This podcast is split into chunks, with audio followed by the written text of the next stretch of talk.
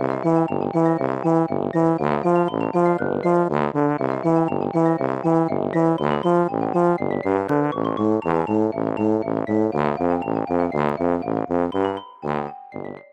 家好，我是帅帅。大家好，我是 GoGo。欢迎收听你的宅友已上线。各位听众，我们节目从二零二零十一月十二号开播以来，不间断的每周更新，到现在过了两年多，今天终于来到 EP 一百了，真是个宅友的奇妙旅程。真的好感动哦，是一个里程碑耶。其实包括我们有十四集的 SP，如果就总集数本身来说的话，是已经超过一百集了。可是这个 EP 一百算是一个重要的里程碑，所以我们今天就不介绍特定的作品，来做一个本节目的回顾单元。嗯，不知道大家记不记得，在二零二二年中左右，有一个在社群上蛮流行的跟风主题，叫做“关于我可能让你很意外的 points”。那我们今天的主题则是关于宅友这个节目可能让你有点惊讶又不太惊讶的 points。不知道我们。到现在还在用一个这么久以前的梗，大家是不是也是有点惊讶又不太惊讶呢？我在想说，我们节目真的很老派，就是连流行的跟风，我们都要慢半年是怎样？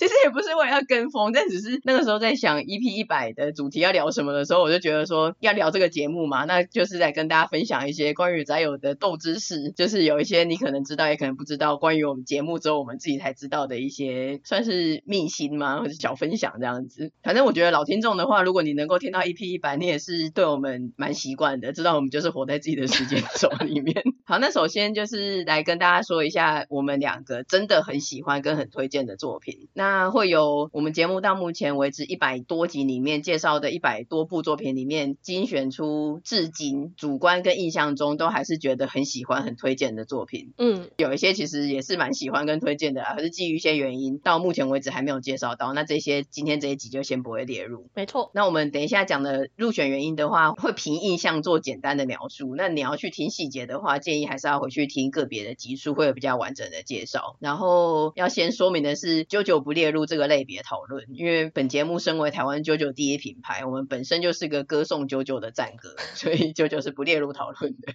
那我先说，嗯，我的话是 EP 三十的异兽魔都，因为这一部我真的觉得不管是剧情、画风还是角色都很特别、很饱满。嗯，如果用食物来譬喻的话，就是色香味俱全，而且还是比较罕见的口味，就是你吃完以后会觉得让人很满足的大餐。EP 三十嘛，这么久以前看的，我也没有重看，可是到现在如果在 IG 上看到相关的图片或是周边，我都还是觉得很喜欢。嗯，到现在也持续的在推坑。哎、欸，对，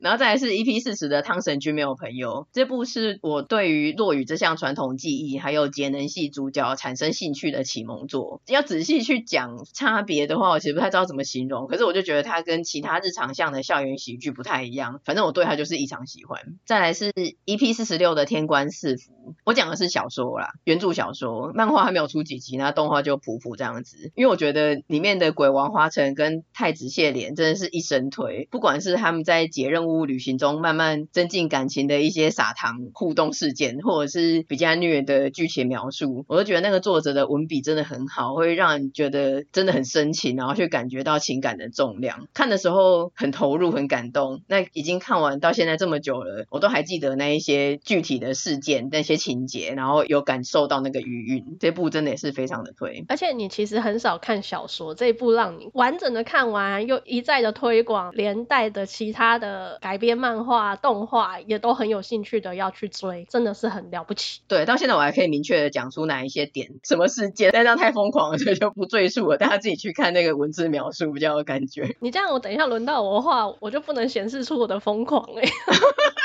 没关系，身为老听众，大家也深知你的疯狂。然后再来就是何山老师的作品们，包括 EP 四十的去唱卡拉 OK 吧，女校之心，还有 EP 七十三的为你着迷，就是之前有讲过的，他的分镜啊、气氛营造，还有那些很冷面笑匠的吐槽，都是非常的对我们的胃，每一部都是异常的好看跟异常的好笑。他的幽默感真的有戳中我们的点。然后 EP 五十七的天降雷神缠上我，这个就我的记忆至少已经推荐第三次了。有所有的人外 BL 里面，你一定会提到他，但我真的不能不列入。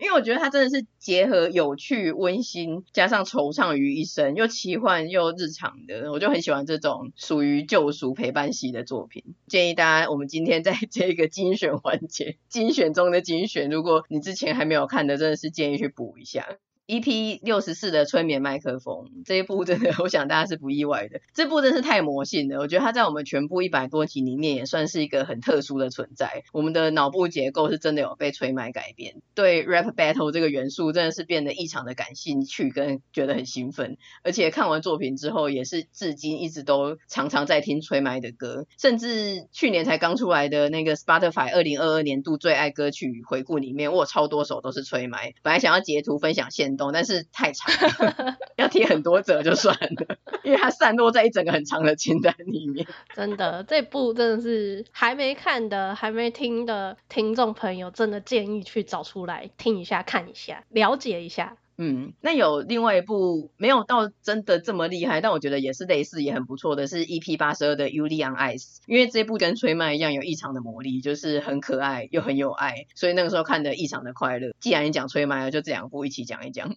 喜欢那个魔性的点的话，这两部真的是不能错过。对，所以这边就是我的精选清单，换 GoGo 分享。嗯，我们有一些重复的部分，像何山老师的，还有吹麦的，我就不重复复诵了。那我个人而言，至今还印象深刻的第一个手提八六 EP 八六的八六 不存在的战区，这个也是我们精心安排的一个上架集数。八六它真的是看了这部动画之后，对于它流畅的战斗画面，还有音乐特效，包括它整个剧情的编排，都觉得非常的好看跟。精彩，那很容易跟着他的情节在做推进，还有他们小组之间的羁绊这一些，我对于这部的喜欢真的是不用赘述，毕竟我很难得还会特别去买轻小说来看，它真的是我第一部购入的轻小说。嗯哥哥每次都说什么喜欢八六就是我的兄弟姐妹，我不太懂他这句是什么意思，但很爱讲。就是我们前阵子在八六，它有一个特卖会，然后我们就兴冲冲的在第一天就冲去了，然后在路上就看到有一些提袋，就是八六的提袋，然后我就很开心。那看到门口聚众这么多，我就跟帅帅说，今天在场的都是我的兄弟姐妹。对，八六这个动画。我也觉得他的水准真的是非常的高，也是非常的推荐。虽然我没有特别喜欢哪个角色，但整体而言对这个作品我也是给很高的评价。那再来的话是 EP 五十二的 Given，这一部是 BL 的作品嘛？我对于他的喜欢我也很难去叙述诶，就不管是他们之间的羁绊，甚至是音乐吧，我很喜欢他们的歌。那有一段是封神之作，这个真的是对。第九集还是第十集那个哇，太感动了，不能错过。那后来呢，就是动画只播了一季嘛，我印象中，后来有出剧场版，剧场版我也去看了。我看了之后呢，我就非常的生气，他怎么可以只给我二十分钟呢？就是真的是看不够啊。然后另外再来是属于运动番的。EP 二十六，强风吹拂节目呢，对于强风吹拂这一集呢，是首度哦，录了三次才成功的打造出这个 EP 二十六，可见我们对它的重视跟喜好程度。我至今对于运动番来说的话，真的是很喜欢强风吹拂啦，因为它其实很单纯，它就是一个田径赛跑，甚至是一个很孤独，不是我们想象中那种常见的运动漫画会出现的样子，它就是很单纯，有一点。是一个人的奋斗，但是它确实是在接力赛之中呢，又有队友的羁绊，算是蛮特殊的一个题材。嗯，至今元旦他们有在讲一些香根一传之类的，我还是会看一下，就是想到强风吹拂，从此关注这个赛事。那讲到运动番，真的是不能不提排球少年，这个算是我的打脸之作吧。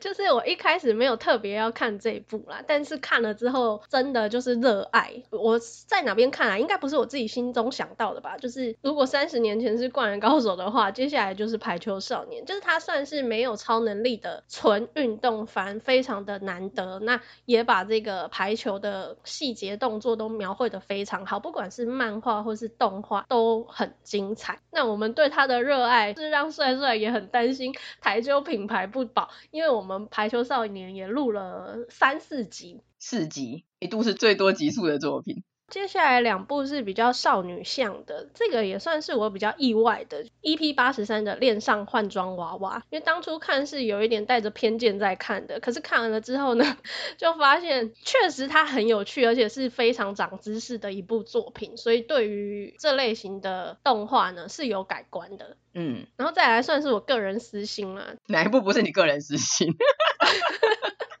这一部是真的纯粹私心。就是它不是大家想象中那么强，甚至剧情也有一点套路。就是 EP 七十六的某天成为公主哦，oh, 但我觉得克洛德值得，就是正义，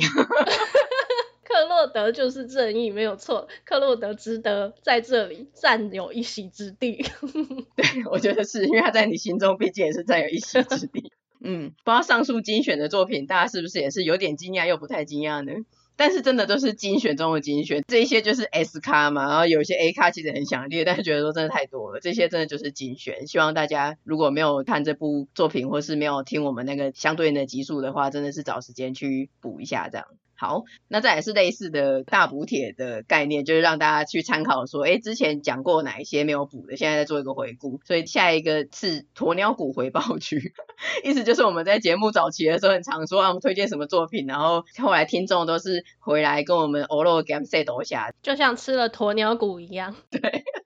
那我们陆陆续续其实都会收到听众说啊，听了某一集节目之后才去看某一个作品，然后说啊，真的谢谢你们的推荐，不然我本来不会看什么什么的，就是陆陆续续都有啦。但是印象中数量最多的是第一个，当然是九九，这真是最多最热烈，而且我们真是真心不骗，嗯，真是不枉我们锲而不舍的传教，真的。而且我就要再度的说，就我自己的亲身感受，跟每一个来回报鸵鸟谷的听众，他们都会表示说，入坑九九前跟九九后真的是两个世界，揪粉的快乐真的就是这么朴实无华，不是揪粉很难体会。看了九九之后，你看什么都是九九，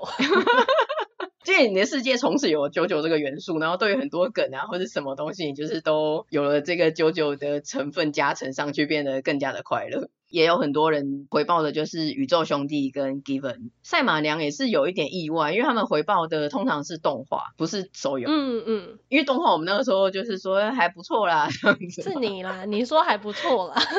你把人家 配饭啊这样子。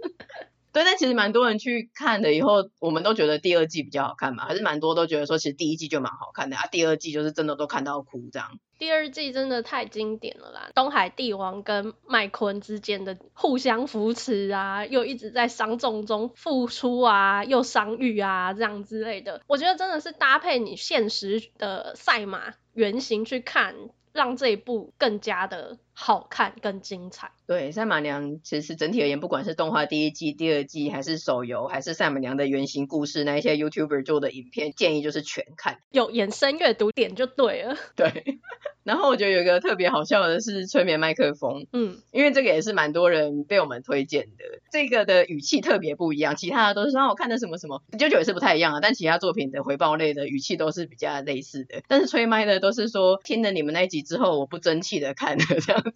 大家不知道什么时候觉得自己很不争气，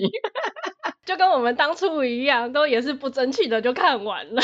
很好笑。一方面觉得自己不争气，就是既然被我们推坑的去看这个感觉很锵、很奇怪的作品，但是都是真心的喜爱，而且我觉得大家都蛮懂我们要的是什么的。通常大部分都会回报自己是哪个 division 的，就会说新宿女孩报道之类的。我还是要再帮我们 MTC 横滨 division 的喊话一下。我跟你讲，很少人回报，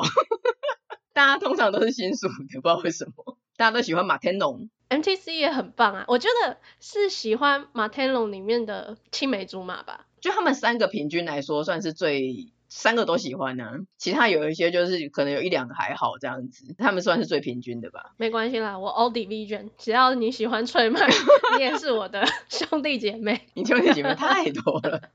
然后再来有一点，我觉得这点真的是不太确定，大家是不是知道的？就是其实我们对标题是还蛮坚持的。嗯，我们每一集的标题跟单集介绍都很认真的在想，有一些甚至是会想蛮久的，而且都有埋一些小细节，不知道大家有没有发现？例如刚刚讲的八六，我们就是在 EP 八六的时候上嘛。然后再来是很显著的一点，就是漫威集数呢，我们都会想要尽可能的选华语金曲的歌名或是歌词。这个是什么时候开始的呢？其实是 EP 二十。时我们这个节目里面第一次介绍漫威的作品《汪达幻视》。嗯，那个时候就是想到它里面的剧情嘛，就觉得它很适合真真假假当大梦一场。对，就觉得说其实很贴切，我们不是硬要放，觉得很棒。然后后来既然有这个开始之后，正好下一个讲洛基。然后洛基他也是展开一个新的开始嘛，所以我们就是新的开头，新的宇宙，能接受我这个洛基的自由。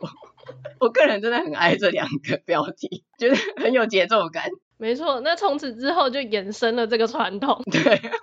就觉得说，既然都两集，而且这个标题这么棒，我们就要尽可能的延续下去。后面的通常就是没有到这么让人就是一定要用唱的，没办法用念的。但是我觉得我们也都选的还不错，自己私心非常的满意，就真的都有贴切，不是硬放的，然后也都是真的是金曲这样子。真的就是至少都会迎合它的内容选取。没错，希望大家真的觉得我们很用心，至少凭着这一点，就在 Apple Podcast 或 Spotify 给我们刷个五星好评。哎，或者是你可以回报给我们。说哦，我就是看你们的标题，然后去听了那首歌。谢谢你介绍我好歌，好华语金曲。关于漫威的另外一个内梗，这个内梗真的很内，就我们两个自己觉得有趣吧。就是随着漫威集数越来越多，在漫威集数的那一个节目单集介绍，它的最下面的搭配收听越来越长，后来都已经比单集介绍的长度还长。我每次自己都觉得很好笑。我现在讲到漫威的集数要做简介啊，我都会想说，我们还需要写简介吗？不能直接贴这些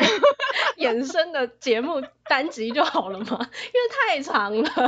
真的超长的，然后再来是大家不知道有没有发现，我们 JoJo 的集数都是在植树集上架。这个的梗是来自于九九第六部的 BOSS 普奇神父的习惯，他紧张的时候都会说赶快数个植树，让自己冷静一下。那这个其实也是无心插柳的，就是我们的 EP 零一就是有推跟九九开场嘛，然后后来在下一次的 EP 十三卷土重来二推九九后来要再讨论说，哎，我们来再聊一集九九的时候，就发现说一跟十三是植树，再加上。普奇神父的植树梗，所以我们就决定说，以后九九的集数都在植树集的时候再上架。嗯，所以看到不是植树的，就不用期待会有 JoJo。对，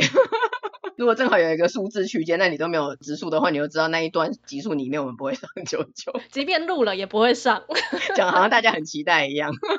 而且我就想到说，如果当初第二集它上架不是直数，比如说十四啊、十五啊，嗯，这个定律就不会发生了。对啊，这些真的都是很无心插柳哎、欸。嗯，再来有一个是美男，美男的话，我们一开始第一次聊美男是 E T 六十的，原来是美男嘛。然后后来我们在 SP 十三的时候又再度上了一个依然是美男。嗯，那其实我跟 GoGo 不时在讨论的时候，就觉得说很想要再做一集，但是觉得说听众应该真的会觉得我们疯了。是在水级数还是真的很想聊这个美男有这么好聊吗？所以我们就还是很克制的，最后还是没有真的做一集。可是我们自己就在讲干话，就是说如果我们有第三集的话，第三集就要叫再度是美男。那如果第四集的话，竟然仍然是美男，之听众朋友好吃惊。虽然我们自己号称自己有克制，没有在做一个单集，但我们还是会让它安插在各个集数里面，不时的都还会再提到。有一集就是神渣偶像那个单集呢，完全是扔头情歌，嗯、整个美男半集吧。没错，它的含量已经超过了神渣偶像它本身了。因为那时候刚刚进行完选举，你有太多情绪必须抒发。真的，我不得不讲，他的选举为什么每次都可以让人家这么。有感而发呢？下一题，我觉得这是我自己私心想的，我觉得应该没有人想知道，但我自己常常在想这个问题，就是，嗯嗯，在、有节目到目前为止最常提到的艺人，第一个我觉得大家就应该对这题没有我这么感兴趣，然后再来我甚至不知道正解，那你觉得是谁？我以前还蛮肯定是于田的，但是我现在也已经迷惘了。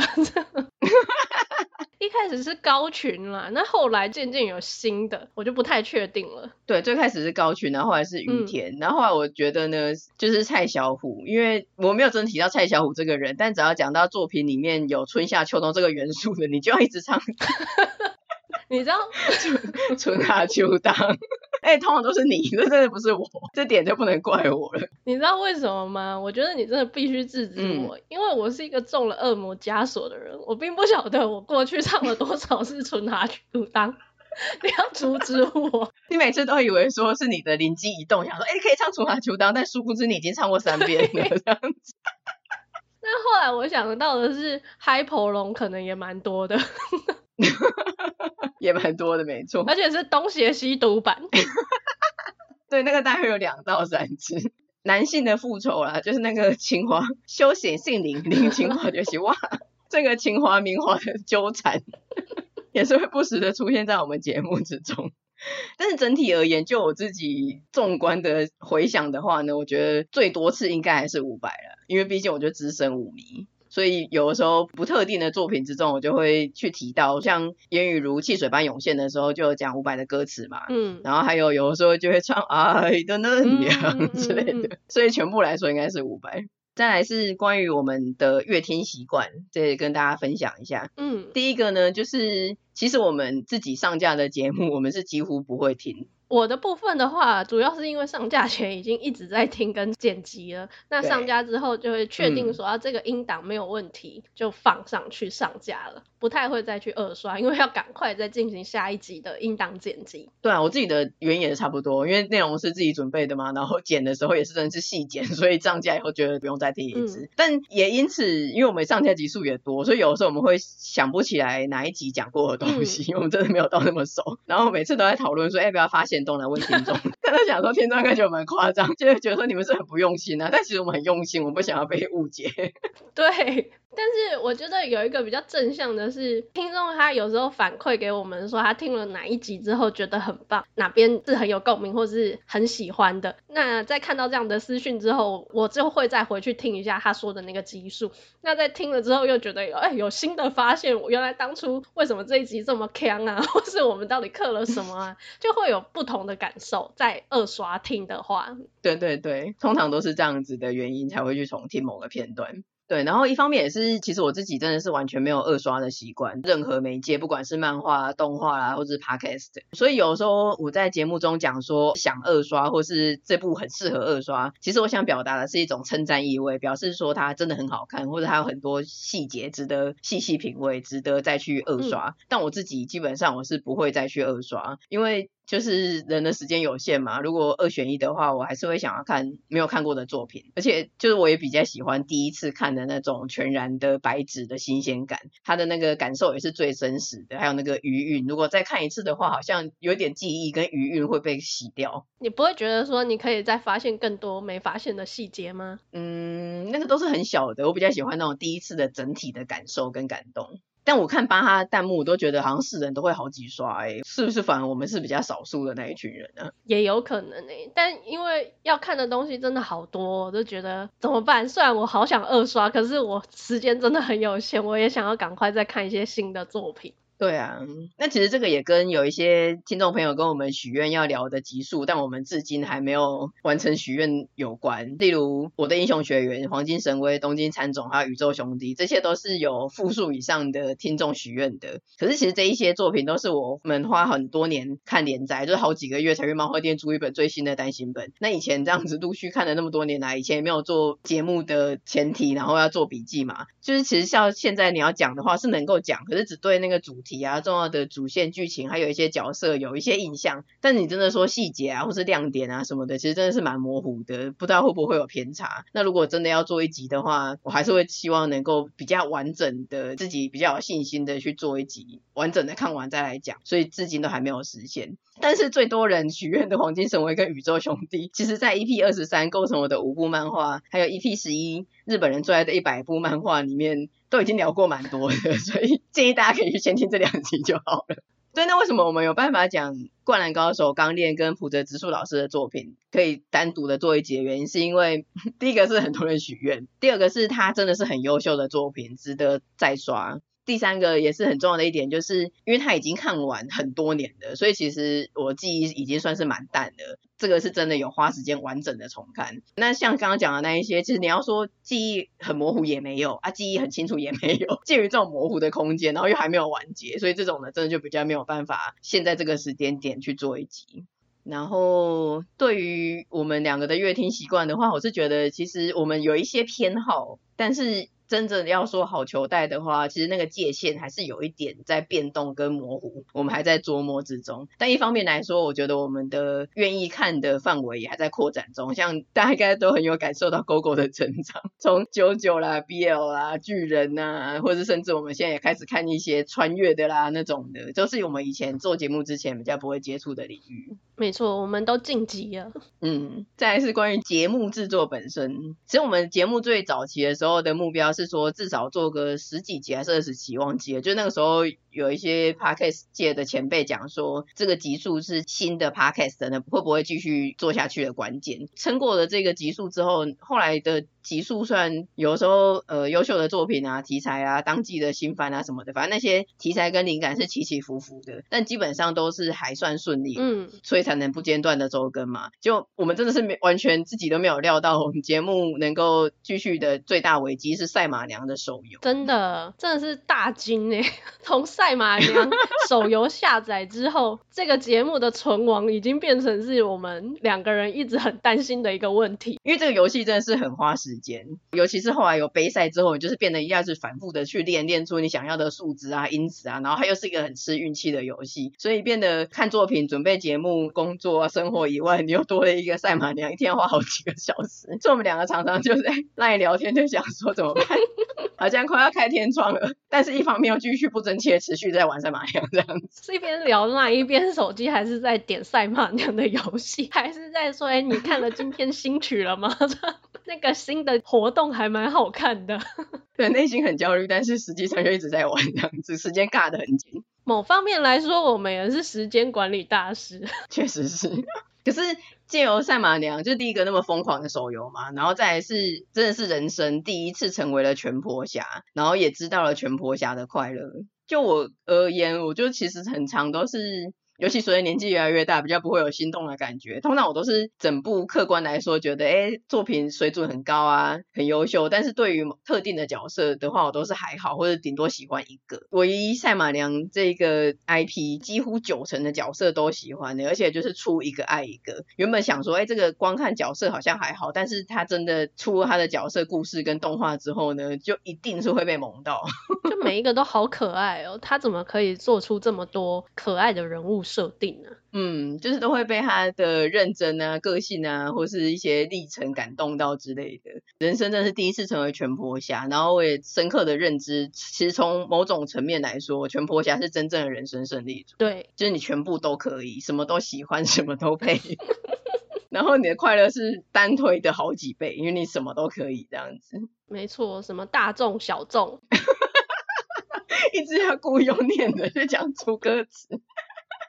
再来就是做这个节目的收获，就我个人的话，我是开始懂得动画的优点，因为我以前真的是纯粹的漫画党，嗯嗯嗯，我比较喜欢自己去掌控看的节奏，然后对。动画没有什么耐心，虽然我到现在还是会有一些动画觉得它的节奏不太对，或者是漫画改编成动画的话，我会觉得它的画风没有漫画的灵魂。可是我也认知到说，其实有一些优点是动画才有的，例如声优加分、音乐加分、动作场面加分之类的，或者甚至有一些到真的很优秀的动画作品，让我这个原漫画党也觉得动画比漫画还要好看。是吧？像排球少年，你看看他们化为比赛的时候，是不是很棒、很热血？嗯，然后再来是动画会有 OP 跟 ED 嘛，还有一些插入曲，因为我们现在真的是很会的新歌，大概都两三年前的，借由看动画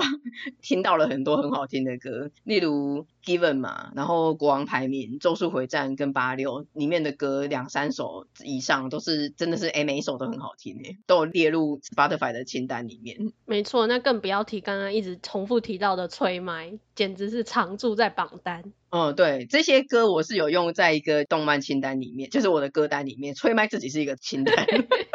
独立的。对对，其他是总会啊。吹麦自己是一个歌单，然后也因此认识了一些声优。因为以前纯粹是漫画党的时候，我对声优真的是接近一个都不认识，我只知道山田智和，因为他就是阿影的化身。对于有一些人对声优如数家珍，就觉得说天啊，真的超厉害的，这样会如何？可是你动画越看越多之后，我就懂了，因为其实我真的也不是特别喜欢迷恋声音或是声优的类型，所以我不会特别去查或是记，可是就是很自然的就会知道。嗯，像我之前不知道在讲什么，跟我姐讲到，就说哎，那个声优是谁啊？他有演什么作品？然后我姐就像以前的我一样，就是说天哪，你现在竟然连声优都知道了，宅到这种程度嘛？或是对研究到这种程度？然后我就说，其实到那个时候我才赫然的发现我成长了，然后原来。我以前不懂的那一些人，原来其实就只是这么自然的知道了这些资讯，嗯，真的是自然而然诶，不是刻意的去研究或是找资料，只是哦，原来是他，原来是什么什么，就是很自然的变成是你的一部分了。嗯，然后我有发现我喜欢的声线大约是分两类吧，第一个就是那种好听的，然后比较低沉的男生的声音，那第二个就是比较清爽的青少年的声音。我后来想想，我好像喜欢冷漠无情的声音呢。为什么？有一个隐藏的 M 属性吗？不是，就是我从我喜欢的角色里面去听的，比如说像星爷转身成毁灭有什么什么的大小姐里面的妮可，卡塔琳娜，对，卡塔琳娜里面的妮可，他们好像都是属于这种声音比较平稳，没有起伏，但是好听的那种，算是低沉吗？也没有到真的很低沉，可是中音，嗯，就是属于冷漠无感情的那种阴线，是吧？比较冷调的角色配的声音跟他个性会有关系吗？你也不喜欢那种太激动的啦、太活泼的、那种的，所以你喜欢这种类型的角色，他就是这种的声音，然后他又是好听的声线的话，你就会喜欢这种类型。不过因为我个人是有点耳包啦，所以其实真的也是要比较有鉴别度或是特色的才听得出来，或者是他跟那个角色给人的印象很搭，我才会特别去注意说，哎，配的很好哎，然后去查一下，或者说去喜欢他。像《路人超人》里面的小酒窝，他其实声音是有点浊的，有点烟酒嗓的大叔的声音，是不会到喜欢这个声音，这样有点太重口。可是我就觉得说配的很好，我每次都一直赞叹说他声音好棒，哦，吓了我一大跳。我想说你的喜好还真特殊呢，就是有一点，我真的不是。有意冒犯，可是因为我就是耳包嘛，所以我都会觉得，或者是我真的是还在很入门、很初学者的阶段。因为男生的声音我比较听得出来，跟目前讲得出喜欢的，可是我觉得女生声优的差异啊，在不同作品中或不同角色中，其实我听不出来。我就觉得说，哦，反正她就是配这个活泼的女生妈妈，嗯，邻居大婶这样子，就是好像就是配那个角色该有的声音。其实我没有特别喜欢哪个角色，我觉得好像都是船过水无痕。比较有印象的应该是摇曳露营的声音很可爱吧，嗯，其他都还好。东海帝王呢？你不是觉得他的声音很甜很萌吗？他就很奶啊，人家说真的喜欢也没有，就是觉得很奶这样子。哦、主要是喜欢他这个角色，不是喜欢他的嗲，太奶了。原来如此，还好你有解释了一下，不然我一直以为你喜欢那个嗲嗲的奶音。那我觉得做节目最重要的收获，最重要的一点，就是因为这个节目有了很多的听众。你想想就会蛮不可思议的。其实我一天跟不到十个人讲话吧，但是我们每周上架的节目却会有几千个人听到我们的录音。这真是蛮妙的，然后有其中里面有一些听众宅友也会在 IG 私讯跟我们聊天互动，像真正的朋友一样，也也觉得蛮开心的。真的，这个真的是最大的收获哎，让边缘的我们好像有融入了社会一样，好像有一点贡献，好像声音有一点被听见了。好，那关于今天这个主题呢，让人有点惊讶又不太惊讶的点的最后一点呢，最后一点其实应该是真的让人蛮惊讶的，因为我们自己也是蛮惊讶的，就是从这一集过后，基于一些不可抗力的私人原因，我们节目没有办法再维持周更的频率，所以未来会采取不定期更新的方式。节目形态或是内容，目前还不确定会不会调整，这还在混沌之中。可是我们的 IG 线动还是会持续的分享，也欢迎听众朋友跟目前一样，就是随时想到什么，有什么作品要分享、要讨论的，就是随时跟我们持续聊天。真的还是持续的欢迎 IG 来找我们玩，然后推荐我们一些你觉得好看的作品。那如果 Podcast 收听平台还没有按订阅的，记得现在 Right now 就会开起来，新集数上架的时候你才会收到通知，不用不时的进去 check。这点非常的重要哦，一定要记得订阅哦。那就真的是诚挚的再次谢谢大家一直以来的支持，也在这边跟大家拜个早年，祝大家新年快乐，未来一切顺利啦。好，那我们今天这集就差不多到这边。喜欢我们的内容，可以透过节目资讯的连接，小额支持你的宅友。我们也有 Facebook 跟 IG，也欢迎随时私讯找我们玩。那也请记得在 Apple Podcast 给我们五星的评价哦。那就先到这边，我们下次见啦，拜拜。下次见，拜拜。